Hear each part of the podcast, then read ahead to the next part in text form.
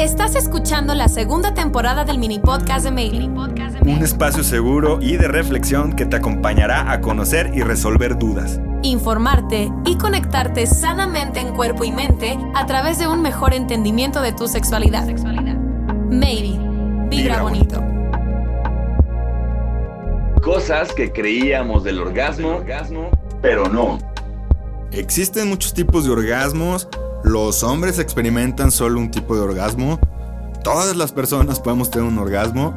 Bien, en este capítulo estaremos desmitificando todos esos mitos acerca de este objeto de deseo en la mente de todas las personas, el orgasmo.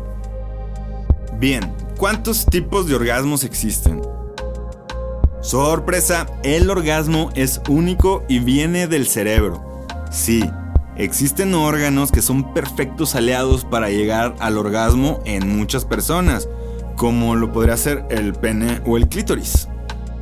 En las personas con vulva existe un debate si el orgasmo femenino es clitoriano o vaginal. Pero ya te lo hemos dicho anteriormente, el orgasmo viene del cerebro. Incluso hay personas que son capaces de tener orgasmos mientras duermen, sin estimular su cuerpo. También personas que son capaces de tener orgasmos con el simple roce de los dedos en sus orejas. Personas que son capaces de tener orgasmos a través de los pezones.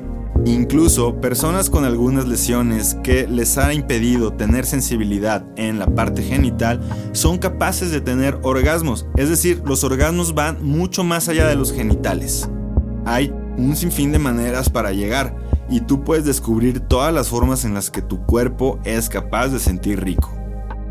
Entonces, ¿los hombres solo tenemos orgasmos a través del pene?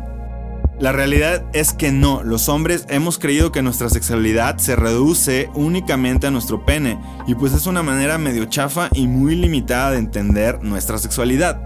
Sí, el pene es un órgano con mucha capacidad de placer y un gran aliado del orgasmo. Pero el hombre puede llegar al orgasmo de muchas formas. De hecho, existe una zona que al estimularla de manera correcta puedes experimentar un orgasmo mucho más intenso.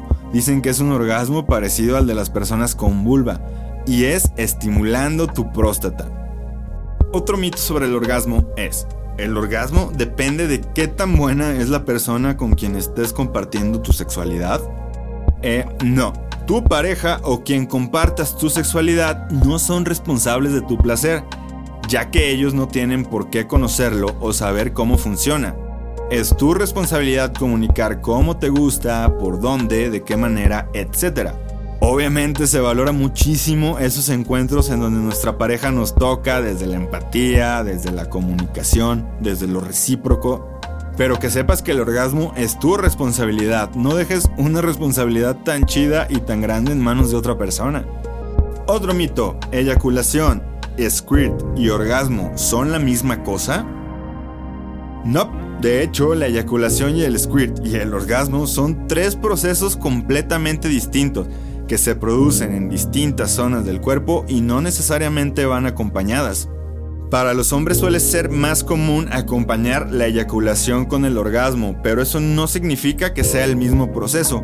Pueden existir orgasmos sin eyaculación y eyaculaciones sin orgasmos en todas las personas. Y por último, hablemos del orgasmocentrismo.